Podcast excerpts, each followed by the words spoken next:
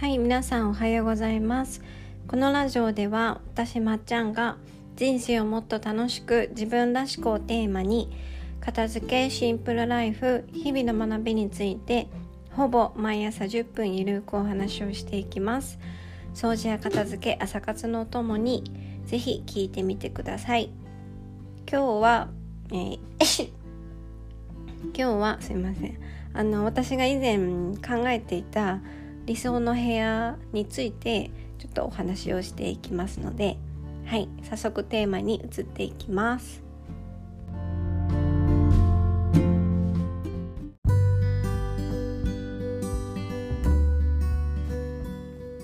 はい。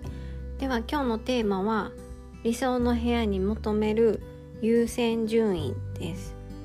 以前何かを選択するということは何かを選ばない選択をするということと同意であるっていうお話をしたことがあるんですけれどもあのそうなんですよね複数のことを同時にやっぱり選択するっていうのは無理なことで何かを選ぶっていうことイコール何かを諦めるはちょっと言い方違いますけど何かをあの手放す選ばないっていう選択を取るっていうことなんですね。そうまあもちろんやりたいこととか理想の部屋で叶えたいこととかしたいこととかを全てできたらまあ申し分ないんですけれどもいつもそういうわけではないしそうでないことの方が多いです。なので今回は部屋についてお話ししますけれども何事においても一番何を大事にしたいのかっていう優先順位ですよね。うん、自分のプライオリティは何なのかって考えることは、うん、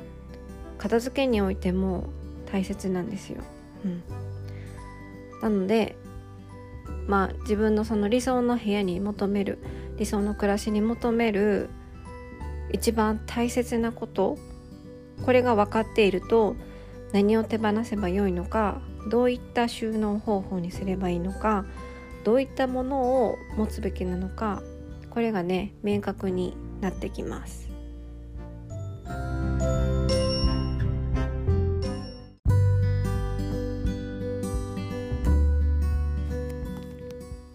はい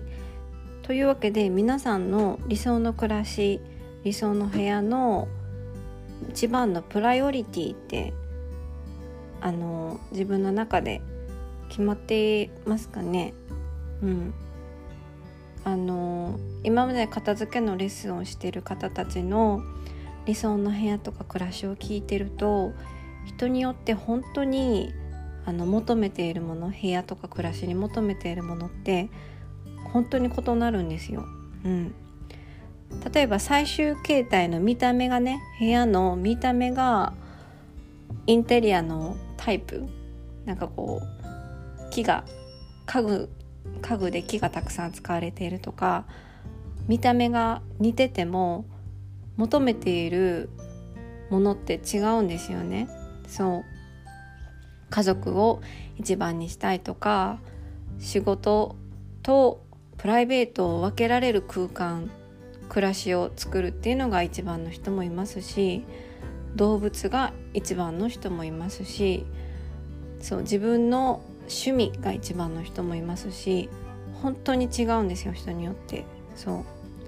う。だからね一回皆さんに考えていただきたいんですけどここで私のあの具体的な例をちょっとお話ししますね。うん、私が最初に自分の理想の部屋の部屋とか暮らしとかって何だろうって考えた時は、えー、もちろん私前も話しましたけど日当たりはすごい大事なんですね。で今住んでる実家のお部屋っていうのは日当たりはもうあの保証されてる部屋だったのでそこについてはまあ横に 置いといて、えー、その部屋の中で何を優先したいんかなと思ったんですよ。その家具とか何をしたいかとか雰囲気とかまあいろいろ優先順位とかにしてもいろんなジャンルがあると思い思うんですけど私がまず思ったのが自分の部屋の中である程度運動ができるようになりたいって思ったんですよね。うん、私の部屋は5畳6畳ぐらいのお部屋なのでその部屋であの運動ができるようになりたいと思ったんです。なんでかっていうと当時のお部屋はベッドがあって机があって絨毯があってみたいな感じであの寝っ転がって何かをするスペースとかヨガマットを引いてヨガをやるようなスペースとかはあんまりねないですし絨毯の上滑り止めがない絨毯の上でのヨガとかやるとねツルツルってなってねちょっと危ないんですよ。そうあとあの逆立ちとかする時に私まだ壁がないと怖くてできないのでどうしてもそのヨガマットとかを壁側にね寄せてやらないとうまくできないんですけれどもその物の配置的に結構それが難しかったりとか私が思ったように運動ができるお部屋ではなかったんですよね。そう。だからその時その時に求めていた理想の部屋とか暮らしで私が優先したかったのは部屋で運動ができること。特にヨガができること。ヨガとかストレッチとかできることだったんですよ。そう。であの運がいいことにか悪いことにか分かんないんですけどベッドがね子供の頃からずっと使っていたベッドがその時に壊れたんですよね。そう。で私は思ったんですよ。部屋が5畳とか6畳で、まあ、机は必要だと。机は必要で足をビヨーンって伸ばしてヨガとかするためにはこのベッドはそもそもいるのだろうか。思ったんですね。そう。部屋を広げることを私はできないし 改築とかできないし引っ越すっていう選択肢はその時は考えていなかったしこの決められたスペースの中で優先としていることをできるようにするためにはそもそもこの部屋に置いてあるものについてあの向き合わなきゃいけないんじゃないかって一からいるかどうかをちゃんと考えなきゃいけないと思ってベッドが壊れた時に私はこのベッドがいるのだろうかそして、えー、ベッド以外の選択肢はないんだろうかって考えてそうだ布団をちょっとトライしてみようかなと思ったんですよ。うん、もちろんね寝心地って私の印象ですけどそれはベッドの方がいいに決まってると思うんですよ。うん、ベッドだベッドがあってしかも私はちゃんとあのコイルのベッドのマットもあったからそれを手放す理由ってないじゃないですか。コイルのマットがあったんならねベッドが壊れたぐらいだったらそのフレームを買えばいいわけだしそう。わざわざその素敵なベッドのマットを手放してまで布団にする理由ってちょっとした賭けじゃないですか。もしかしたらあの眠りの質が下がるかもしれないみたいな恐怖心もちょっとあったんですけどそう。あのとりあえずスペースが欲しいと思ってお布団だったら畳んでねしまっておけるから私のプライオリティとしている運動は達成できるって思ったわけですよ。そ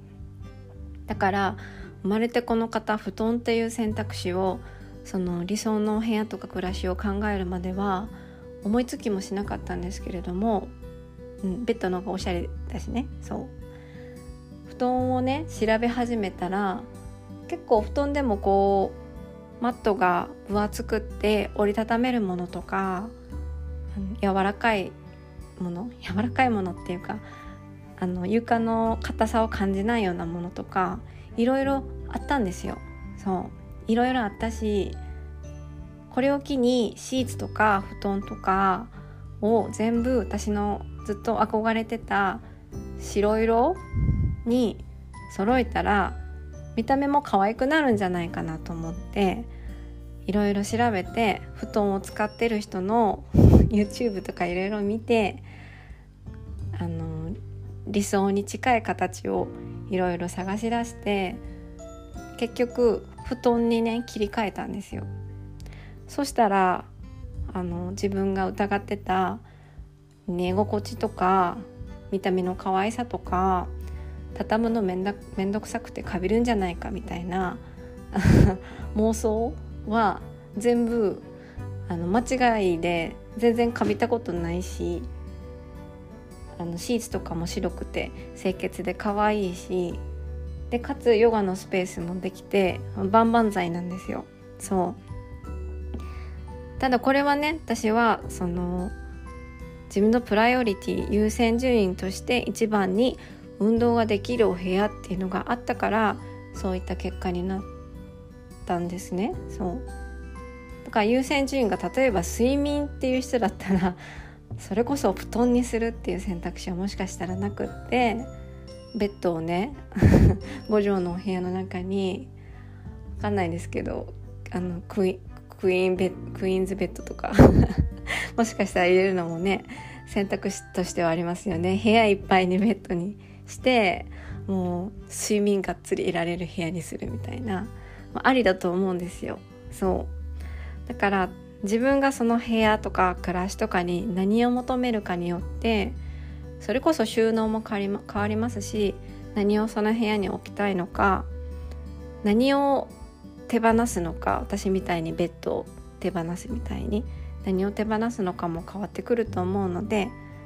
一度あの片付けをする前とか自分の部屋とか暮らしにちょっとでもモヤモヤしている人は自分が大事にしたいこと求めていること部屋とか暮らしに求めていることは何なんだろうってなんかベスト3ぐらいね考えてみると何をしたらいいかが明確になってくると思います。はい。ぜひぜひやってみてください。はい。ではでは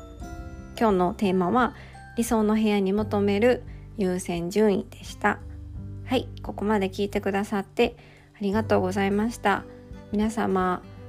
体調にはお気をつけて良い一日をお過ごしください。また次回のラジオでお会いしましょう。